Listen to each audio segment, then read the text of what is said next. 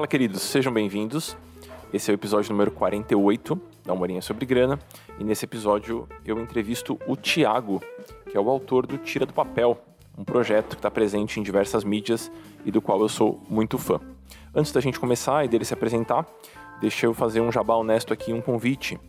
Logo mais, no dia 22, às 9h30, vai rolar um encontrão para autônomos. A gente vai discutir um pouquinho sobre modelos de negócio. O encontrão é gratuito, a gente faz todo semestre. Semestre passado foi um tema um pouquinho mais aberto, eu falei um pouquinho sobre planejamento e tudo mais. E nesse, nesse semestre resolvi falar um pouquinho sobre modelagem de negócios, que é um tema que tem ressoado bastante no meu Instagram.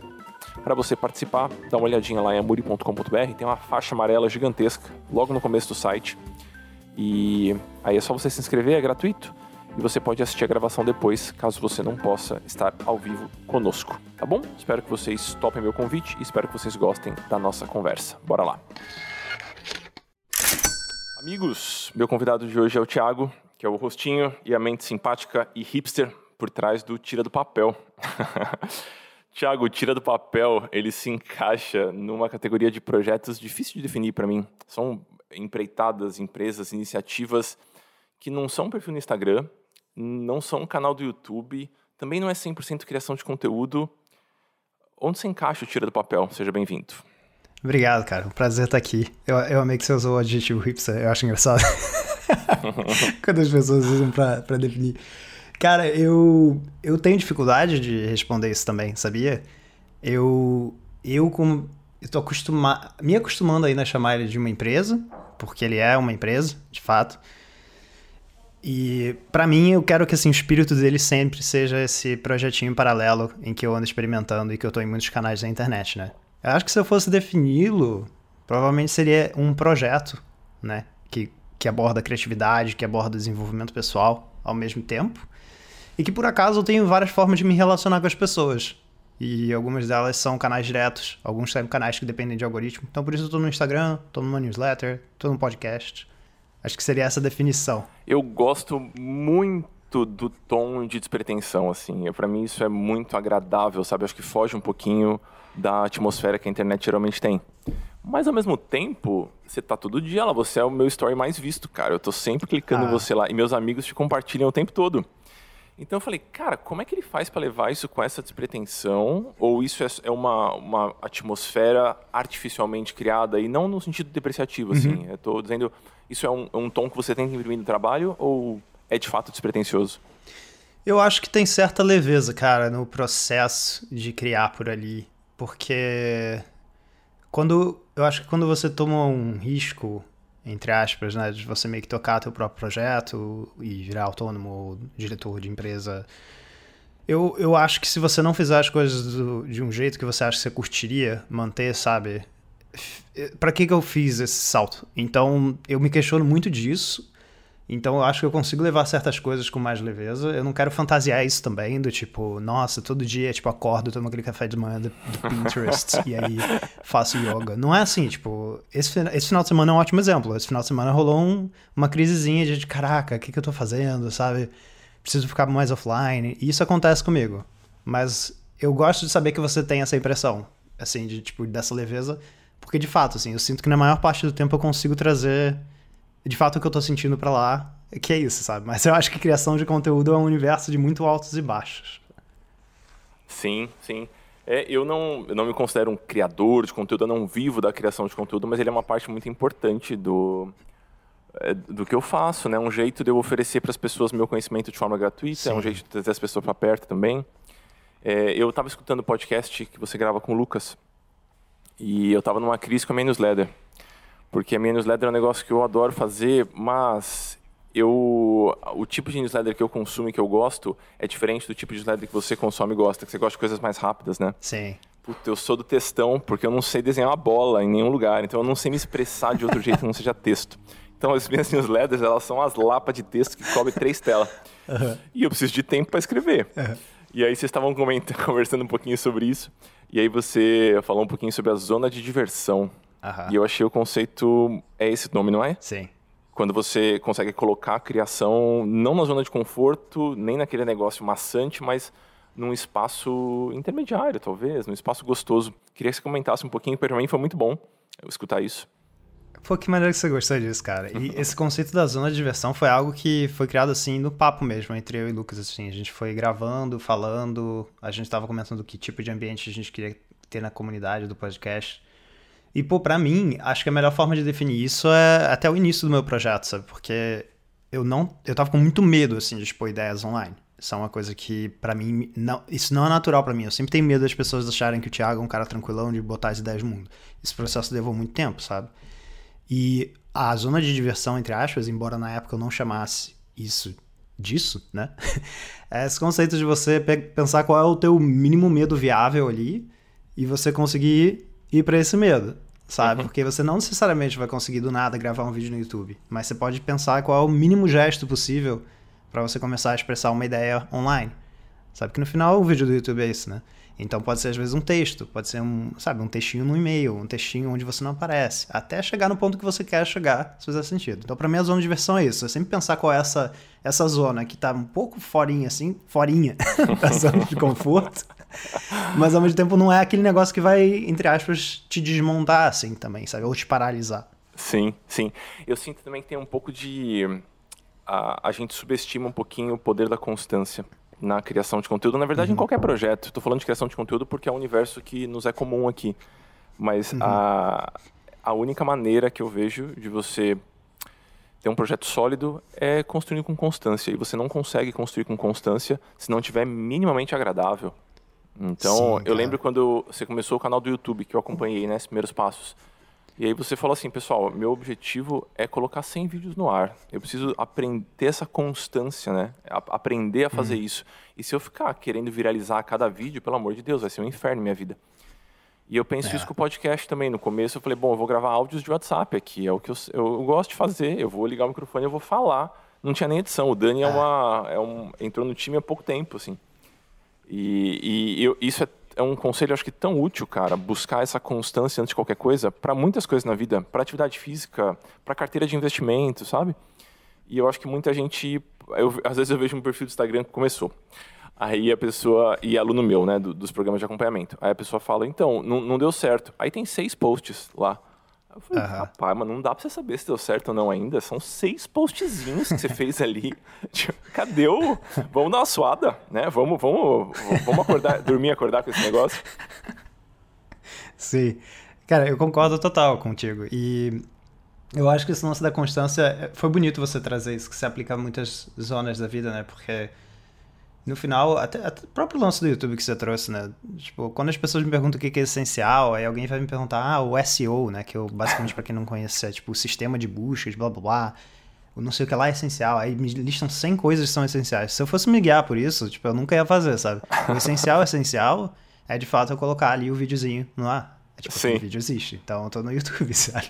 Então, para mim é muito legal esse lance da constância, né? É, eu, eu concordo contigo, assim, esse lance da constância é é, é, tipo, como equilibrar isso na minha rotina, sabe? Eu acho que isso é o que mais.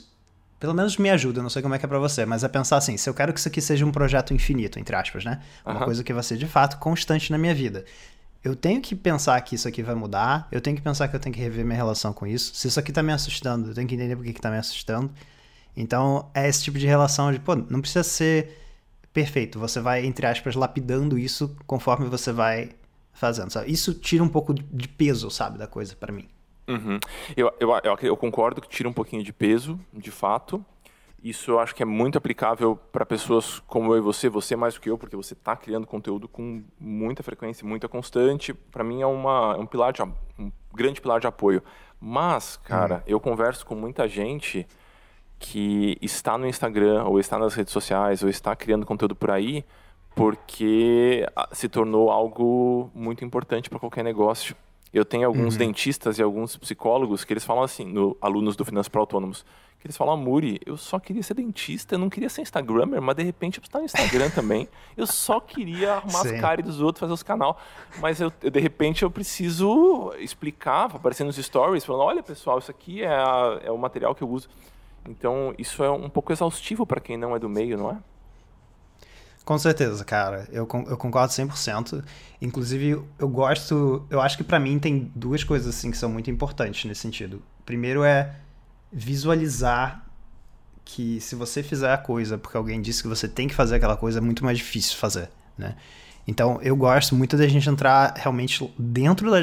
Isso é só muito paradoxal, é meio fictício, mas entrar na nossa cabeça e entender de fato o real, a real razão da gente fazer aquilo, essa motivação intrínseca, sabe? Porque se eu penso, cara, eu tenho que fazer, porque eu vi tal pessoa, Instagram, dizer que eu tenho que fazer, eu vou largar o um negócio no sexto post. Mas se eu coloco na minha cabeça o porquê que tem aquilo, para mim esse é o início, assim, sabe? Tipo, ah, eu ofereço um serviço, né? Eu atendo uma necessidade de uma pessoa e essa pessoa pode me descobrir porque eu tô falando sobre esses assuntos. Eu acho que quando a gente começa, assim, de fato, a pegar umas coisas nesse sentido, tende a ajudar. E uma segunda coisa que para mim ajuda muito é ver isso como um projeto, sabe? Do tipo, se você fizer um, um, um gráfico, assim, né, com com quatro quadrantes, né? Onde você tem uma linha que é urgência e outra linha que é importância. Uhum. Normalmente, criação de conteúdo nunca vai ser urgente, né? Urgente você atender cliente, você cuidar do filho, cuidar do cachorro, né? Mas, então, sempre cai naquele negócio que não é urgente, mas é importante, Sim. sabe? E para mim, esse é o tipo de coisa que a gente tem que tocar como projeto. É do tipo, como é que se encaixa isso aqui na minha rotina sempre porque nunca vai ser urgente para eu meio que parar tudo para fazer, sabe? Então, para mim, essa é a mentalidade que acho que é legal da gente trazer, sabe? inserindo isso aos poucos. Uhum. Eu, eu entendo, é que para mim é algo muito recente, sabe? Para muita gente, cara. Antes não precisava disso. A imagem do psicólogo, cara, há coisa de 10 anos, é o cara que ficava numa masmorra lendo uma prateleira de livros, sabe? Agora ele precisa ficar criando snippets de conteúdo e comentando de maneira descontraída as teses do Jung. Então, se tornou uma, uma tarefa, um, um, pequeno fardo. Eu acho que a gente está nessa fase de transição. Ah. Sobre eliminar um pouquinho o tem que fazer alguma coisa, eu gosto, eu acho esse raciocínio muito precioso, né? E isso é uma coisa um pouco analítica, né? Você vai desconstruindo aquela tarefa até chegar a um ponto do que de você entender, bom, é, por, por que, que eu estou fazendo isso mesmo? E na criação de conteúdo, isso para mim é um dilema constante, né? Porque eu tô há uns bons Sim. anos lá. E para mim o conteúdo hoje ele só faz sentido se ele puxa boas conversas, se ele serve para eu criar relação com as pessoas. Para mim essa é a, assim, o conteúdo que não faz isso, ele é só ruído na internet, sabe? Porque todo a parte técnica, bonito, né? Eu ensaiei uma poesia que eu gostei disso. é, porque para mim, cara, todo conteúdo técnico que precisava ser criado, pelo menos na minha área, eu juro por Deus que já foi. Qualquer dúvida que você tenha técnica financeira já está respondida na internet. Por mais técnica que ela uhum. pareça, por mais profunda que pareça, ela já está respondida. Então, posto que a gente já criou todo o arcabouço técnico que a gente precisava, como é que a gente vai se relacionar em cima desse conteúdo, sabe? E não o conteúdo Sim. em si. Para mim é um dilema isso sempre, né? Como é que eu trago isso para o nível da conversa, né? Para as relações. Esses dias um aluno comentou comigo: Ah, Muri, eu vejo que você está mais ativo no Instagram. Eu falo: De fato, porque as pessoas estão lá. Então, as pessoas estão lá e eu estou me relacionando com as pessoas que estão lá. E aí é um aluno do business, que ele está sempre avaliando riscos e tudo mais. Aí ele falou assim: Cara, e se o Instagram parar de entregar é, posts e você perder seu perfil do Instagram? O que, que vai acontecer com o seu negócio? Falei, cara, eu vou encontrar outro lugar para conversar com as pessoas, porque eu estou no Instagram porque as pessoas estão lá, mas daqui a pouco eu posso estar em outro lugar, contanto que as pessoas estejam lá e a gente consiga se relacionar de maneira prazerosa, digamos assim. Eu sinto que é um pouquinho assim para você também. Eu vi você testando o Telegram, o LinkedIn, LinkedIn, na verdade, coisas assim. Sim. Para mim, é, eu gosto dessa forma de pensar. E eu acho que isso volta pro tem que, né? Do tipo, e se a gente começasse a pensar no Instagram como você pensa? nessa forma bonita de assim, eu quero abrir conversas, uhum. sabe? Isso aqui é uma rede social. E no final, o que eu estou fazendo aqui é conversar com as pessoas. No Instagram, acontece que essa conversa é meio que manipulada pelo Sr. Mark, com seu algoritmo. e aí, ele resolve que muitas vezes algumas coisas são entregues para menos pessoas, né? Então, acho que é um exemplo legal até para, por exemplo, um aviso do meu livro, né? Meu livro foi pro ar.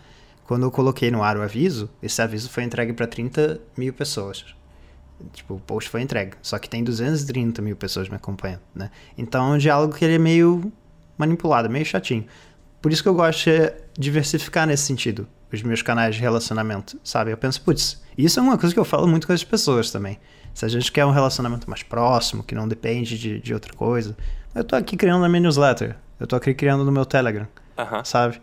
E isso não necessariamente. Eu acho que o setup disso, né? O início, muitas vezes, de você pular para um outro canal, pode, pode ser pesadinho, porque você tipo, nunca criou uma lista de e-mail, você nunca criou um canal no Telegram. O início tende a ser aquela barreirinha pesada. Mas depois disso, eu conheço pessoas que, inclusive, mudaram para muito melhor a sua relação com criação de conteúdo depois que saíram de um canal de algoritmo. Justo. Sabe? Sim, sim, sim, sim. É, com a minha newsletter, que em grande parte surgiu porque eu entrei em contato com o conceito de zona de diversão, que você e o Luca piraram em cima lá.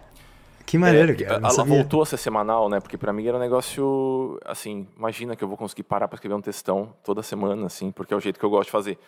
Mas e se eu, e se, e se de algum jeito isso for divertido e gostoso? E hoje eu abro um espaço de quatro horas, é meio período da minha semana que eu sento para escrever a newsletter.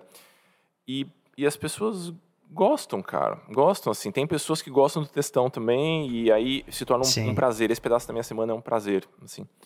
E às vezes eu preciso de outras tarefas que não são tão prazerosas assim. Sobre. Você falou sobre pessoas que melhoraram a sua relação com o conteúdo e tal. Deixa eu te contar um pouquinho como é que foi. Eu, eu cheguei no seu perfil por algum motivo, alguém recomendou, e aí eu comecei a ver os stories, né? E minha primeira, minha primeira reação foi ele deve fazer os stories dele em algum outro aplicativo, que não é o mesmo que o meu, porque isso aqui é muito diferente do que eu faço. Tá muito bonito isso aqui, tá muito bem feito. Tem vídeos que aparecem num pedaço da tela. Deve ser alguma outra ferramenta, assim. E aí agora que eu tenho um pouquinho mais de domínio sobre as ferramentas do Instagram, eu falo, caralho, é assim que ele faz esse negócio, cara. Por isso que fica bonito assim de ver. Isso vem muito de você ser uma pessoa criativa. E a minha dúvida é, criatividade se aprende? Ou você nasceu criativo? É, antes de mais nada, obrigado, porque eu fiquei muito contente de saber dessa percepção. Eu fiquei muito felizinho aqui, sabe, internamente. Criatividade se pratica. Criatividade definitivamente se pratica. Eu, eu tenho, até hoje, assim, uma dúvida muito grande sobre a resposta de talento. Eu não sei se, de fato, assim, as pessoas nascem zeradas com tudo na vida e aí a exposição, quando elas são muito pequenas, não sei o que lá, desenvolvem elas certas áreas, não sei. Porém, acredito que se existir talento, então vamos partir dessa premissa, né? Se existir talento, eu acho que ele tem um teto. E se a gente não pratica aquela coisa, a gente no final não vai conseguir desenvolver. Então, se isso for um jogo e tem pessoas que de 0 a 100 nascem com 5 pontinhos, ou 10 pontinhos, ou 3 pontinhos de criatividade, no final esse talento só vai conseguir levar essa pessoas até, sabe, 20, 15, uhum. não sei. Eu acho que o resto é realmente uma prática. E eu diria que a parte mais difícil dessa prática não é a parte ferramental, nem a parte técnica. Eu diria que é, é desinibição mesmo. É a parte de você colocar para fora uma coisa que quando você era criança você botava, mas hoje você tem medo, sabe? Porque as pessoas vão pensar por que, que você tá. Ou você vai achar que as pessoas estão pensando, né? Sim, por sim. que, que você tá fazendo isso? Sabe? Sim, eu acho que suportar o fato de você estar tá colocando conteúdos que no seu próprio julgamento são ruins no começo é dolorido dolorido, assim, mas é literalmente a única maneira que eu entendo que é viável de se construir algo sólido. Você vai soltar umas coisas meio ruins no começo. E aí Com você certeza. vai refinando, refinando, refinando, refinando.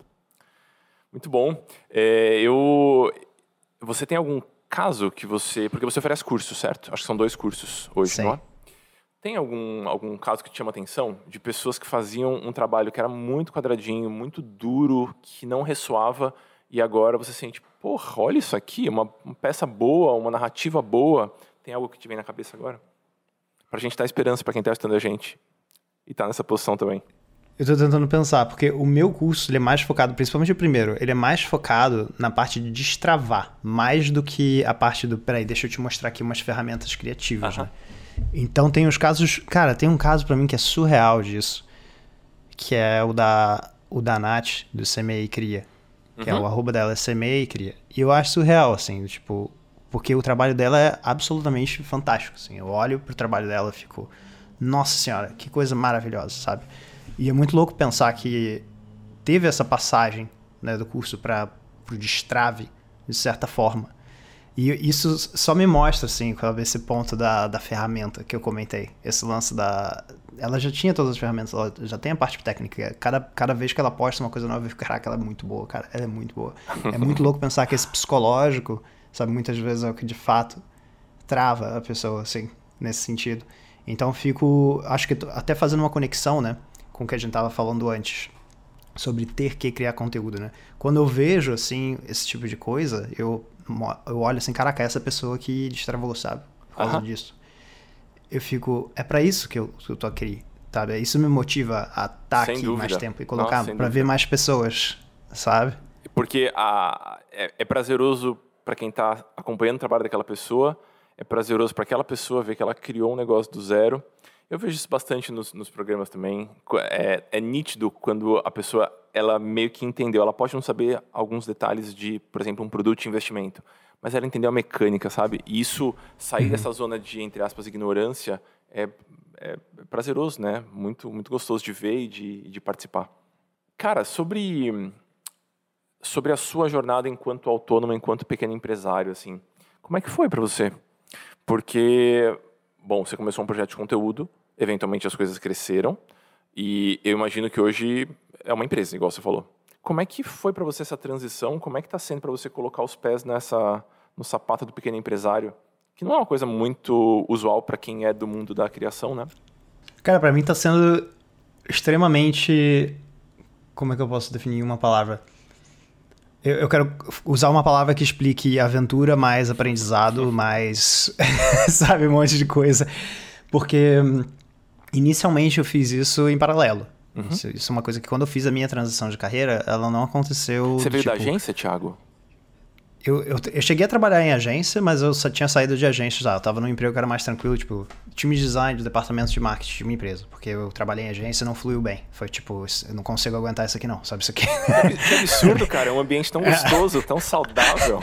É, todo, todo mundo é, saindo cedo do trabalho, né? E sem estresse nenhum. então foi um ambiente que eu já testei, para mim não fluiu. Inclusive, acho que seria muito difícil para mim fazer essa transição se eu tivesse uma agência, porque realmente você acaba trabalhando mais horas. Então, foi uma transição que aconteceu fazendo um overlap, né? Eu tinha meio que meu emprego durante o dia, e aí, em paralelo, eu, eu tocava tira do papel. E aí, quando eu, quando eu de fato notei que, caraca, isso, legal, isso aqui é um projeto que, que já é sustentável, eu consigo fazer essa transição, eu consigo fazer essa mudança chegou aquele momento que eu vi, vi que era só a parte psicológica que realmente estava me travando muito. Eu tava tipo, caraca, que medo de fazer isso, não sei o quê. Tive a oportunidade de conversar com uma das minhas referências, assim, na área, por acaso. Isso é uma outra história, assim, mas é uma coisa muito louca. Isso me encorajou bastante. E aí, a partir do momento que eu saí, foi esse quem momento é de tentar descobrir. Cara, as pessoas vão perguntar para mim depois. Ah, as pessoas vão mandar eu te perguntar é o... quem é a referência. o nome dele é Sean McCabe. Ele tem um podcast chamado Sean West. E foi um cara que basicamente, um dia eu contei para ele de um resultado que eu tinha tido, não sei o que. Do nada o cara me fez uma chamada de vídeo. Eita. É tipo, imagina assim. tu, top 3 referências da vida, do nada a pessoa te manda uma chamada de vida. Eu vou colocar, pessoal, aqui embaixo os links todos para vocês conhecerem o trabalho dessa referência aí. É, eu tava vendo The Office, assim, do nada, tipo, chamada de vídeo. Aí eu lembro da minha menor, quem é? Aí eu falei pra minha menor, ah, já te conto, já volto. Aí fiquei, foi meio louco. Mas depois foi, cara, foi encarar isso como um projeto também. Foi entender que, tá, eu vou agora tocar esse projeto sozinho, eu preciso falar com alguém, vou falar com um contador. Aí eu tenho que descobrir se vale mais a pena eu ser um freelancer, se vale mais a pena eu ser uma empresa. Porque, até para contexto, né, eu tô na Inglaterra atualmente. Então, para mim, tinha essa coisa, assim, além do, do fator virar autônomo, era virar autônomo na Inglaterra. O que, isso quer dizer? Sabe, o que, que faz mais sentido para mim? Então, para mim, tá sendo uma. Eu acho que tá sendo um período de muito aprendizado, cara. Eu diria que essa é a principal coisa, assim. E, e como é que você lida com as rotinas financeiras, cara? Porque eu sempre. Eu consigo imaginar você colocando Doritos em cima da mesa para fazer os seus desenhos e as suas montagens e os thumbnails dos vídeos, você desenhando e tudo mais. Mas você olhando uma planilha e falando, deixa eu ver as entradas do mês aqui, eu não consigo imaginar muito, assim, não, é, não, não casa muito com a imagem que eu tenho de você. Como é que você lida com isso? Você é um cara disciplinado nesse sentido? Você tem ajuda de alguém? Você criou uma estrutura aí? Como é que é? Cara, a minha organização em relação a isso, desde quando eu saí do meu emprego aqui, eu com tira do papel consigo ganhar mais do que com o emprego uhum. que eu tinha aqui. Então, uma coisa que eu ainda. Aliás, eu ainda não consegui acertar é entender exatamente quanto eu ganho. Eu sei aproximadamente, mas eu ainda tenho que fechar o primeiro ano de impostos daqui, né? Sim, que sim. Paga no ano seguinte. Então, eu tenho uma noção. E aí eu não tô gastando, eu não subi de estilo de vida. Foi tipo, eu saí do meu emprego, eu sei que eu vou, estou ganhando mais, mas o meu estilo de vida é o mesmo. Então, por causa de burocracias, de tipo, eu sou um diretor de uma empresa hoje, em vez de simplesmente ser um freelancer, porque de um ponto de vista fiscal isso vale mais a pena. Então, para mim, é tipo, tá, eu sei que eu consigo, eu vou ganhar mais que isso aqui e eu vou ficar abaixo disso aqui. Sabe? Essa foi a minha organização. Foi tipo, eu sei que eu subi o meu estilo de vida, mas eu não quero ainda, sem a clareza dos números, dar essa subida. Entendi. Então, nesse final de mês de setembro, inclusive, ironicamente, a gente tá aqui no meio de setembro. No final de mês de setembro é o dia que, com o contador, eu vou sentar, a gente vai falar, tá, esse aqui que foi gra... isso aqui que foi gasto, isso aqui que a gente vai pagar de imposto, isso aqui é o que você consegue tirar de dividendo da sua empresa. Entendi. Sabe? E então, quando você. É uma coisa que eu vou ter mais clareza agora. Justíssimo. Quando você projeta, por exemplo, um, dois, três anos, né, daqui para frente, você, uhum. você gostaria de ter um salário fixo ou você gosta dessas oscilações? Porque eu tenho alunos que gostam, e eu não achei que isso fosse possível, porque eu sou um bundão, eu adoro salário fixo. Mas tenho, eu tenho alunos, eu tenho alunos que falam, não, Amor, eu, eu lancei um produto agora, entrou uma turma nova do curso e tal, eu quero porrar isso aqui porque é um mês foda. É, e tem alunos que são mais low profile, assim. Onde você se encaixa nisso? Sou bem mais low profile. Eu sou bem mais entediante. Eu peço desculpas se você for uma pessoa que, que talvez ache que eu sou um cara mais louquinho. Mas para mim é muito isso, assim. Até porque, cara, eu não. Eu não sou uma pessoa que necessita de um estilo de vida ah, sensacional, sabe? Uhum. Então, por exemplo, aqui existe um. Se você quiser tirar dinheiro da sua empresa, né? Você tem até um, um certo número que você paga menos impostos. Se você passar daquele número, você vai pagar mais. Cara, eu não preciso passar daquele número, sabe? Eu prefiro poder tirar esse dinheiro depois com menos impostos, sabe? Porque Sim. no final eu não vou comprar roupa nova, o iPhone novo, essas coisas, sabe? Eu, eu tenho uma certa clareza de sim, isso aqui é uma prioridade. É, sei lá, eu visitar amigos que moram no outro país, uhum. sabe? Eu vou visitar esses amigos, sabe? Mais do que, por exemplo, ir num lugar novo, onde potencialmente eu não teria uma estadia, talvez. Sim. Então, para mim, por acaso, a minha, a minha forma de diversão é muito mais previsível. Entendi. Sabe? Eu acho, eu gosto de, de, de ter contato com pessoas que estão expostas na internet, porque aí eu consigo depois escutar a percepção dos meus amigos sobre essas pessoas. Isso acontece com muitos criadores de conteúdo. Meus amigos acham que são todas pessoas assim que vivem cada dia como se fosse o último, assim, sabe? Que é uma vida ah. muito agitada, tal.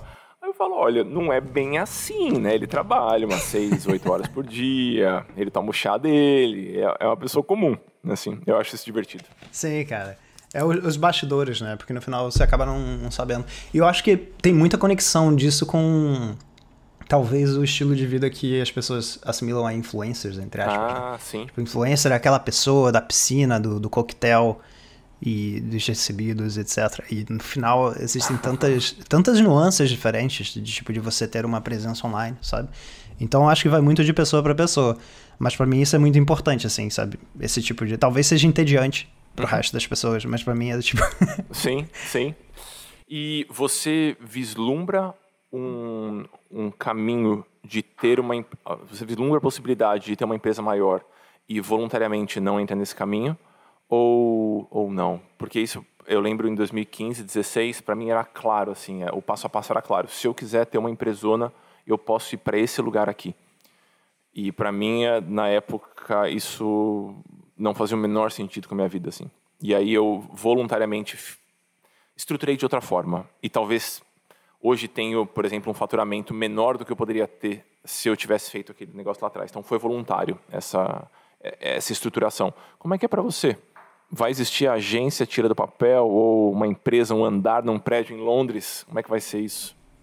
Definitivamente não. Eu eu não eu vejo o caminho contrário, do tipo, eu quero eu tenho essa intuição de que eu vou gostar muito mais da experiência de se precisar delegar certas coisas, tipo a edição do podcast delegada, eu quero passar mais coisas, tipo tráfego pago, estou sendo delegado. Tem mais coisas que eu quero passar. Mas eu não tenho a intenção de ter uma empresa ou um time que eu preciso gerenciar pessoas e que eu preciso, sabe, ter um espaço físico talvez, que hoje em dia, sinceramente, nem é uma grande necessidade.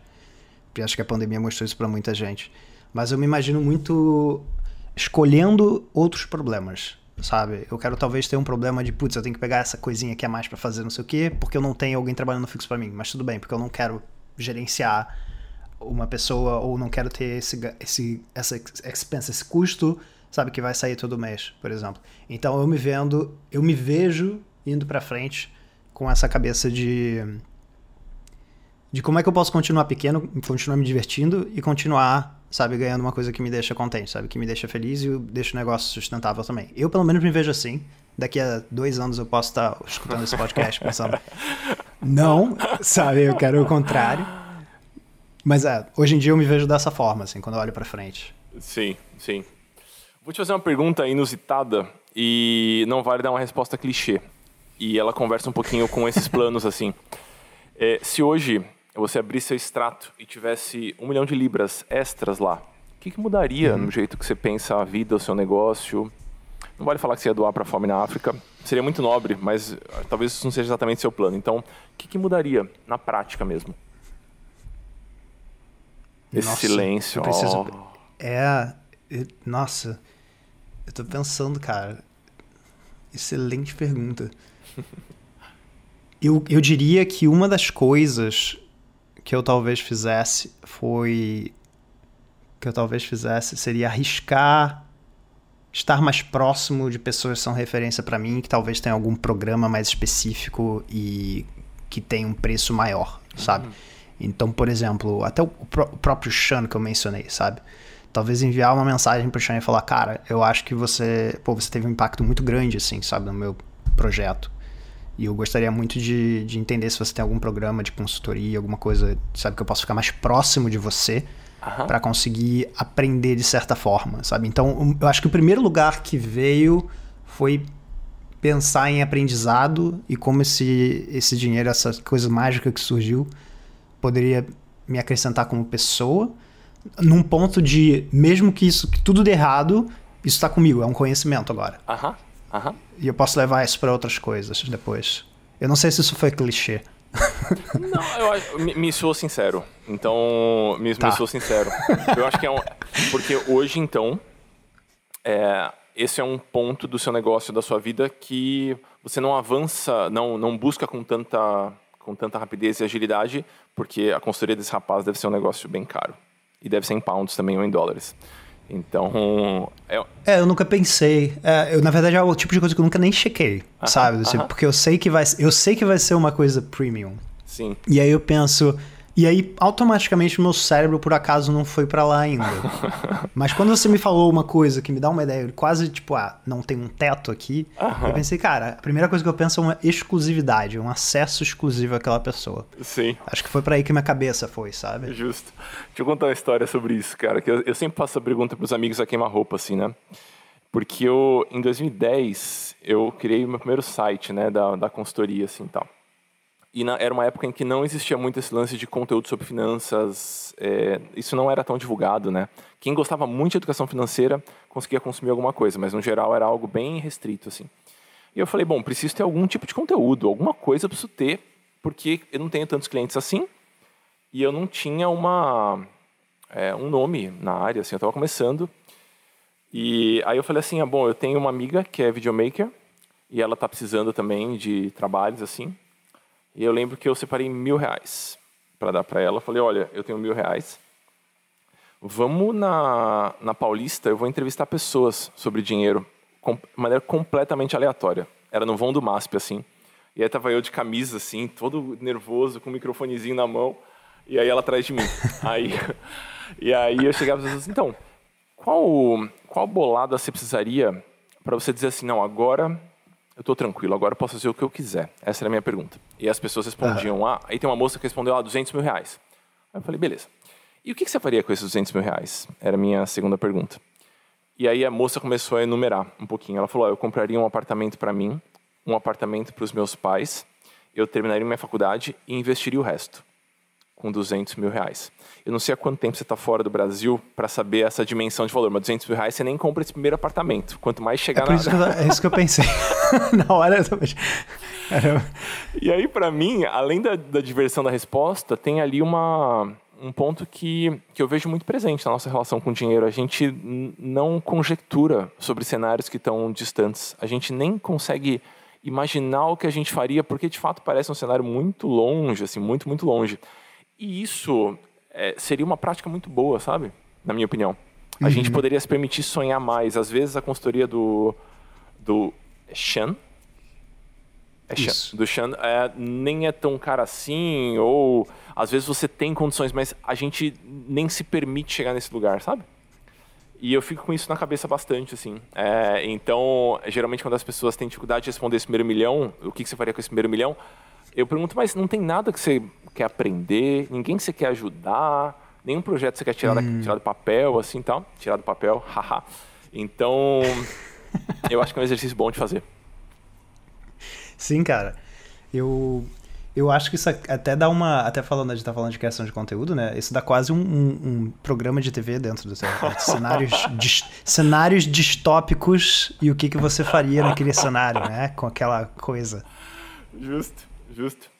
Mas é, tá nos objetivos de vida, Thiago? Sendo bem sincero, assim? Ter um Fazer caminhãozinho esse... de dinheiro? Cara, excelente pergunta eu não, eu não sou uma pessoa que deixaria de. Eu, tipo, eu não piraria no processo de querer fazer mais dinheiro, sabe? Para mim é do tipo.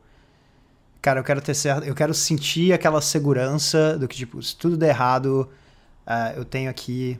Tô aqui com o meu colchão, sabe? Que me protege se eu cair. Eu quero ter a noção de que eu estou podendo fazer escolhas profissionais por, sabe, os trabalhos, os projetos que eu tô pegando, eu tô pegando porque eu tenho essa possibilidade de escolha e eu posso dizer não, talvez para coisas que para mim não fazem sentido, sabe? Então, para mim, se tiver nesse nesse âmbito assim, hoje ainda pelo menos me deixa muito contente, sabe? Eu eu, por exemplo, não tenho filhos, eu não tenho tipo despesas extras com esse tipo de coisa. Então, não sei o que isso representaria depois que é uma coisa que eu quero no futuro. Então, não sei como a minha cabeça mudaria porque eu acho que isso mudaria. Eu pensaria numa extensão de outro ser humano comigo, né? Então, para mim, hoje, eu me sinto muito assim, cara, não, eu não preciso disso. Eu só preciso de uma qualidade de vida ok. Uhum.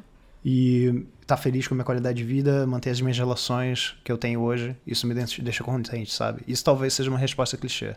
Justo. Não, mas, mas, mas, de novo me parece genuína. De novo parece genuína. É uma posição privilegiada também, né? De quem tá com as necessidades Muito, sanadas, né? Eu, eu me vejo nesse lugar também, Sim. assim. É, quando eu tento responder essa pergunta do um milhão de pounds na conta do nada, mudaria pouca coisa. Assim, eu já acho minha vida um completo esbanjar assim de confortos comparado com a vida que eu tive na adolescência, por exemplo, na infância, já é muito mais uhum. confortável. Então, é, mas eu conseguiria, eu, eu consigo imaginar dar escala para algumas iniciativas que hoje ainda são mais ah, tímidas, ah, assim, ainda são mais tímidas. Então, Sim. isso eu acho que é um exercício interessante. Eu tento me forçar a fazer esse exercício de tempos em tempos e eu faço com os alunos a todo, a todo momento. Assim. E essa última questão que você trouxe do tipo, ah, um caminhão, tipo, como é que você lida com isso? Qual é a tua visão disso? Se tipo, você é um caminhão de dinheiro Pois ou... é, cara. Ou eu tenho um privilégio da minha profissão, assim, né? Da mesma forma que você consegue acompanhar o processo criativo de muitas pessoas, porque você tem esse processo na mão e você está acompanhando outras pessoas, com os alunos e tudo mais eu tenho com os clientes também, né? E com os alunos. E, e quando eu era mais moleque, eu tinha essa, essa impressão de que, puta, para viver bem, precisa ter um caminhão de dinheiro e isso que é uma vida boa, isso é algo a ser buscado, sabe? Isso é, era uma, uma fantasia adolescente minha, assim. Só que agora, acompanhando muitas pessoas, eu cruzo com muitas pessoas milionárias extremamente infelizes, com vidas muito miseráveis, assim. Hum. Então, eu, é, um, é um esforço para mim racionalizar um pouquinho e, e, colocar, colocar um pouco de ordem nesse raciocínio. Porque ao mesmo tempo em que eu me sinto impelido a buscar isso, porque crescemos num sistema capitalista que valoriza isso a todo custo, né? É, ah, eu vejo exemplos claros de pessoas que buscaram isso, alcançaram isso e são infelizes, sabe? Então isso para mim é um lembrete constante. Eu gosto bastante de as pessoas questionam, né? Ah, você vai dar consultoria individual até quando? Porque hoje eu dou uma para cada aluno. Eu falo, cara, para mim isso aqui é uma preciosidade, assim. Eu estou tendo um espaço com alguém para discutir as pilhas financeiras dessa pessoa e ao mesmo tempo eu consigo rever as minhas. Então, hoje mudaria bem pouca coisa. Eu estou numa posição muito confortável, assim. É... Mas se eu relaxo um pouquinho, assim, se eu me deixo devanear um pouco, eu vou nesse lugar, sabe? De falar, bom, como é que eu vou aumentar o faturamento ah. da minha empresa? né? Porque é isso que as empresas fazem, elas crescem. É, então, e aí é um exercício voltar para esse lugar um pouquinho mais, um pouquinho hum. menos hedonista, um pouquinho menos autocentrado. Para mim é um exercício constante assim. Eu tento fazer isso com os alunos e Eu, eu escrevo muito conteúdo para mim mesmo, viu, cara? Assim, grande parte do que, do que eu ponho nos textos e nos livros Sim. são recados para mim mesmo, assim, porque são pontos onde eu onde derrapo também, eventualmente. Nossa, esses lembretes são super importantes, cara. Eu tava, inclusive, antes de a gente gravar esse podcast, fazendo um lembrete para mim mesmo, tipo, desse lance de. Principalmente em rede social, sabe? Tipo, lembra que tu não precisa concordar com tudo que alguém fala. Sim. Lembra que, sabe? Tipo, esse tipo de coisa que uhum. a gente sabe é meio óbvio, mas a gente precisa de um lembrete. E eu acho que criar para si mesmo é uma das melhores formas de fazer isso, às vezes. Sim. Sabe? Tipo, é, acorda, sabe? É meio como se você estivesse, tipo, lembra disso, sabe? se lembra, cara. Sim. E você sente que está mudando, cara, a sua relação com, com grana conforme você está diversificando fontes de renda e saindo de um sistema mais tradicional? E eu estou te perguntando isso Sim. porque eu também tive esse overlap que você falou. Por um tempo eu estava trabalhando uhum. como developer, né, como desenvolvedor de software, e eu tinha a consultoria financeira. E eu lembro que meu último, eu tinha um salário na época que era de 13 mil reais, uhum. que é um salário muito privilegiado no Brasil e era super moleque. E aí uhum. eu dei minha primeira consultoria e cobrei 25 reais na sessão de consultoria. E aí aqueles 25 reais uhum. pingaram na minha conta. Né? E por um acaso era perto do dia do salário. E aí eu tinha lá uma uhum. bancada de 13 mil e tinha 25 reais que caíram embaixo, assim. E eu falei, caralho, 25 reais que eu ganhei é, e que não eu, eu, não ganhei escrevendo código, eu não ganhei por causa do meu emprego, são 25 reais que alguém me pagou para eu ficar falando com ela sobre dinheiro. para mim isso foi tipo, sabe, uma uma loucura, assim. Mesmo sendo um valor pequenininho, assim, para mim aqueles 25 reais eram muito simbólicos porque eles vieram de um lugar muito diferente do que eu estava acostumado. Sim. E aí queria saber, tá eu... mudando para você? Tá mudando, cara. E uma coisa que me marcou muito, eu, eu tô até tentando lembrar onde é que eu li isso, cara. Eu não lembro, não lembro quem foi que falou aí. Eu me sinto horrível quando eu cito algo que eu não consigo lembrar a fonte e mudou minha vida. Mas a pessoa disse que a sua vida muda quando você ganha seu primeiro dólar na internet. Tipo, mesmo que seja um dólar. Uhum. E eu fiquei muito tipo, caraca. E realmente, assim, dá até arrepio. Eu tô falando isso me arrepiou. Porque eu acho que a internet é um canal de distribuição que nos coloca para pensar de forma diferente em certos sentidos, sabe? Então, hoje em dia, quando eu penso no tipo, potencial de ganhos eh, financeiros na internet, você tá falando hoje em dia de potencial, um potencial escalável, uhum. né? De você talvez escrever um e-book e na cauda desse book você desenvolver alguma. Eu, eu, não é simples o que eu vou falar agora, uhum. mas tipo, é viável, né? Você criar uma estratégia de funil de venda com tráfego pago, onde você ensina 13 formas de alguém amarrar o cadarço. Uhum. Você, às vezes, sei lá, cria um post de um blog ensinando três e fala: se você quiser as outras 10, tem esse book aqui. Você está atendendo a necessidade de outro ser humano, ajudando esse ser humano, e ao mesmo tempo esse teu hobby de amarrar cadastro, sabe, é útil, sabe? Você tá conseguindo monetizar de certa forma. Tô falando que você tem que monetizar todos os seus hobbies, mas é só uma coisa que a escala da internet começa a me fazer pensar dessa forma, sabe? Então, hoje em dia, eu penso muito no potencial escalável uhum. das coisas, sabe? Tanto quando eu falo de algum produto, uhum. quando eu falo de até criação de conteúdo mesmo, sabe? Tipo, cara, isso aqui, tipo, lá, o Clubhouse na época que surgiu, se eu falasse lá por uma hora, aquilo sumia, né? Tipo, a escala daquilo ia ser muito pequena. Uhum. Se eu faço um vídeo no YouTube, o vídeo no YouTube vai ficar ali por dois, três anos aparecendo uhum. nos sugeridos, né? Então, hoje em dia, eu penso muito nisso, assim. O próximo, tipo, o projeto do livro, por exemplo, é um, é um produto, entre aspas, escalável, né, uhum. né, de certa forma, porque é um produto físico que vai continuar sendo distribuído pela editora. O próximo projeto que eu vou tocar, que é uma, com uma empresa aqui de fora, também vai ser um produto escalável. Então eu tenho pensado muito nisso, do tipo de, de investir tempo e energia para criar essas, essas mini fontes que diversificam e são escaláveis, sabe? Uhum. Então eu diria que a internet mudou minha cabeça nesse sentido, porque me botou em perspectiva o quanto é louco que tem esse canal de distribuição é, global, sabe? Uhum. E, mas você sente que isso vai mudar o jeito que lida com grana? Porque mudou o meu. E aí eu tô perguntando se muda o seu. Cara, eu, eu acredito que sim. Eu acredito que sim, porque naturalmente criar esse. Eu acho que criar esses pontos de contato. Por exemplo, a questão do, de criar um curso, né? É, às vezes é um lançamento. O lançamento é uma renda que vai entrar com um pico, uhum. né? E você precisa raciocinar como é que vai ser essa renda de pico ao longo de X meses, né? Até, quanto, até que ponto você pode, tipo, trabalhar de boa com aqueles É, é uma confusão maravilhosa. É. E aí no final, a coisa que teve um pico agora reduziu, né? Agora entra menos daquela coisa que teve um pico, mas ainda está entrando. Então eu diria que muda porque eu preciso pensar mais no horizonte, uhum. sabe? Eu preciso entender o quanto que aquele pico se dilui, o que isso quer dizer para o meu padrão de vida. Então definitivamente mudou porque antes eu tinha um emprego com um salário fixo. Uhum. E aí era muito, para mim era muito mais prático, sabe, o tipo de planejamento nesse sim, sentido. Sim. Sobre monetização na internet, eu tenho um pouco de, de, de medo, um pouco de agonia de ver como as leis da monetização e para onde o dinheiro vai depende de uma marca. Isso para mim é muito maluco assim. É como se eu tenho acesso a conteúdo gratuito, é maravilhoso, mas eu estou entregando ali a minha atenção e a remuneração de quem produz conteúdo vai depender do quanto ele agradou um algoritmo. Não tem nada a ver se para uma pessoa aquele negócio gerou valor ou foi incrível. Se ele não tem o thumbnail certo, o título certo, eu sinto que os intermediários exercem um papel um pouquinho predatório nessa história. Né?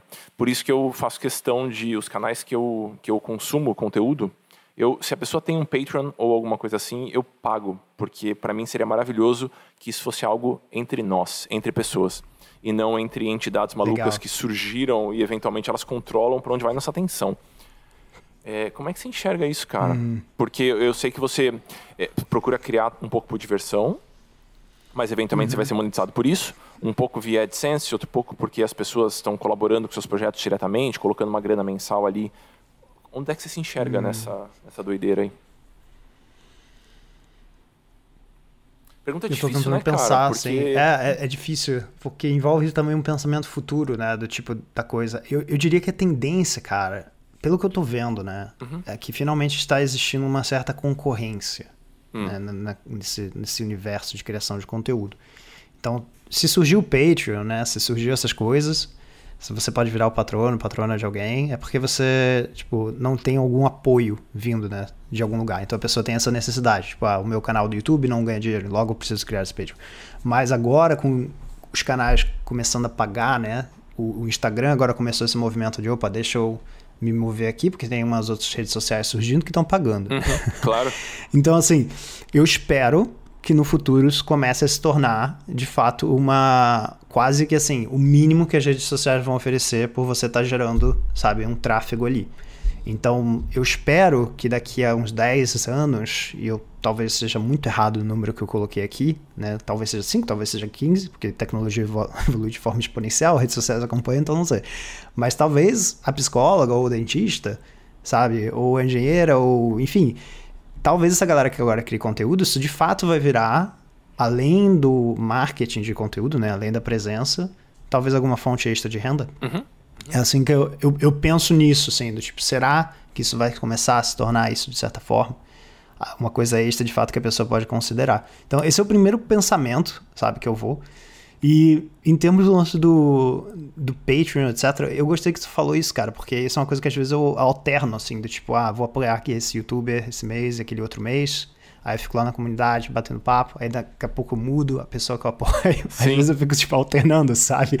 Eu, eu entendo, cara, eu, eu consigo entender, até porque não é usual pra gente, não é usual no Brasil não é usual nos Estados Unidos, por exemplo, que acho que é a, a, meca dessa criação de conteúdo assim, e é menos usual ainda no Brasil. Mas é, para a gente construir a internet que a gente vislumbra, onde as pessoas criam o que é genuíno para elas, sabe? Não 27 vídeos sobre o melhor lugar para colocar reserva de emergência, porque isso é um termo que é muito buscado no YouTube as pessoas sempre criam isso. A gente deveria, deveria tirar o dinheiro do bolso, assim, porque a pessoa está criando para a gente.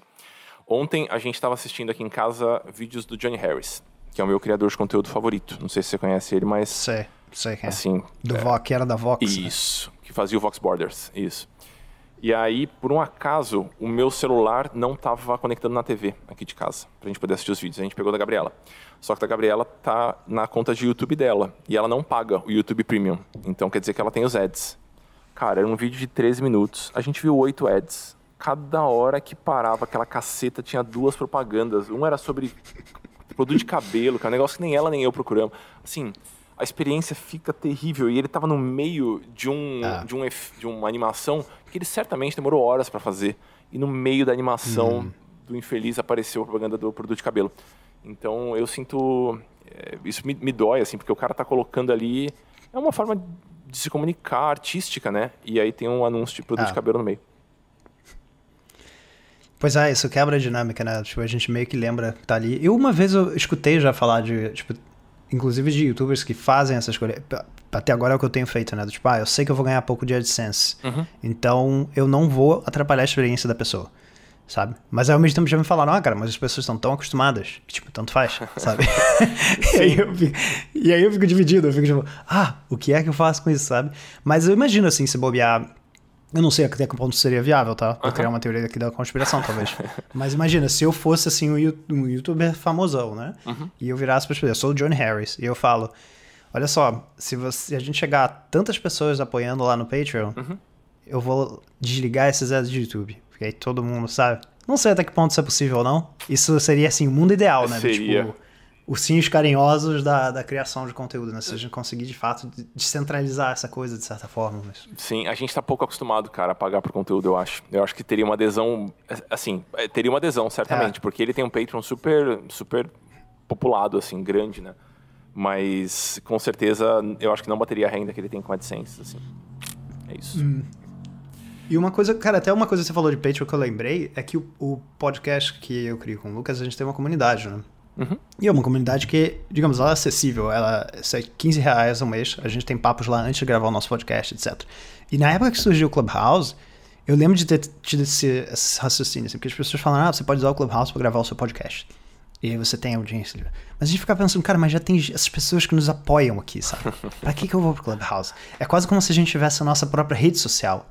Sim, ali, sabe? claro. Então claro. isso foi uma coisa que me, que, que me tocou muito na época, assim. Eu fiquei pensando, caraca, Será que o futuro vai ter um pouco disso também? Uhum. tipo, você entrar na rede social, entre aspas, daquelas pessoas que você admira, né? Então me veio aqui essa outra coisa na cabeça agora também. Sim, eu, eu espero que sim, eu espero que sim, espero que a gente tenha alguma flexibilidade para poder customizar a experiência daquela pessoa que está consumindo o que a gente está falando, sabe?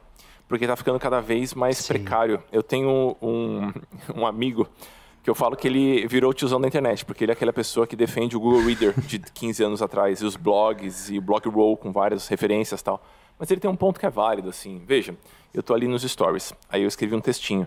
Aí eu quero falar, olha, se você quiser saber mais sobre isso aqui, você pode vir por aqui ou por aqui. Cara, eu não consigo fazer isso no story, eu preciso pedir pra pessoa arrastar para cima e eu tenho um link ali, é uma experiência precária, sabe? É. Então, eu espero que a gente consiga ter, ter espaços onde a criatividade das pessoas fique é, sobreponha um pouquinho as regras do algoritmo ou as regras daquela rede social. Sim, isso seria lindo, né, cara? Queridão, queria te, te pedir duas coisas. Acho que para para quem está assistindo a gente, e eu sempre faço isso com convidados, meu pedido é o seguinte: se você tiver que recomendar uma pecinha de conteúdo só. Pode ser um livro, pode ser um filme, pode ser um texto seu, uma imagem sua, o que for, para uma pessoa que está querendo colocar um pé na criação de conteúdo e uhum. uma outra peça um pouquinho maior para quem está de fato querendo entrar nesse universo, assim, para quem quer algo um pouquinho mais aprofundado. Então, quais seriam essas, essa, essa curadoria especial do Thiago de duas pecinhas, uma mais curta e uma mais longa, para quem está querendo conhecer um pouquinho mais desse mundo da criação de conteúdo? Pode ser sua, pode ser de outra pessoa. Tá. Eu diria que se. Eu vou fazer um, pouco, um pouquinho dos dois, né? Eu já mencionar dois. Eu vou falar primeiro de uma outra pessoa, depois falar de mim. Mas esse podcast, se você conseguir entender. Ele é em inglês, esse é, é o problema desse podcast, a pessoa fala devagarzinho. Se você conseguir ver esse podcast, eu vou te mandar depois o link, Amuri, do Sean West. Uhum. Eu vou mandar um episódio onde ele fala sobre uma noção que é muito legal, que é essa noção de você pensar em você daqui a 10 anos. Tipo, qualquer coisa, tipo, essa coisa do construir com tempo, construir com constância, construir com paciência. E foi um, um episódio, o tipo de episódio que mudou minha vida, assim. Eu, eu sei que no final quem muda a vida é a gente, uhum. mas a, a, a, sementinha foi plantada por esse episódio. Então eu acho que é um episódio muito legal de escutar, desse podcast que, na minha opinião, foi muito importante para mim. E se alguém quiser entrar em contato com esse universo de criação de conteúdo, quiser ver uma versão mais saudável disso, porque eu acho que muitas vezes no Instagram a gente encontra coisas muito intensas, eu indico já que você tá, talvez aqui no Spotify ou nesse player que você escuta o podcast, você dá um pulinho no Pode Crer, que é P-O-D-C-R-E. Se você buscar Pode Crer Criatividade, você encontra o nosso podcast. E lá a gente fala de muitas coisas, assim, esse marketing, marketing de conteúdo, criatividade, tem episódios mais práticos com dicas específicas de criar, tem episódios que são reflexões sobre métricas, então a gente aborda muito esse universo da internet e de uma forma profunda, porque a gente está ali num, num, canal que nem a gente está aqui, num canal de mais, um, um canal de relacionamento com uma troca mais profunda. Então, se você quiser nos escutar por ali, fica esse convite. É isso, queridos. Obrigado, Thiago, pela participação. Fiquei super feliz, adorei. Pessoal, acompanhem lá, vou cara. deixar todos os links é, do Thiago aqui embaixo. E, e é isso, até a próxima quinta-feira. Um abração.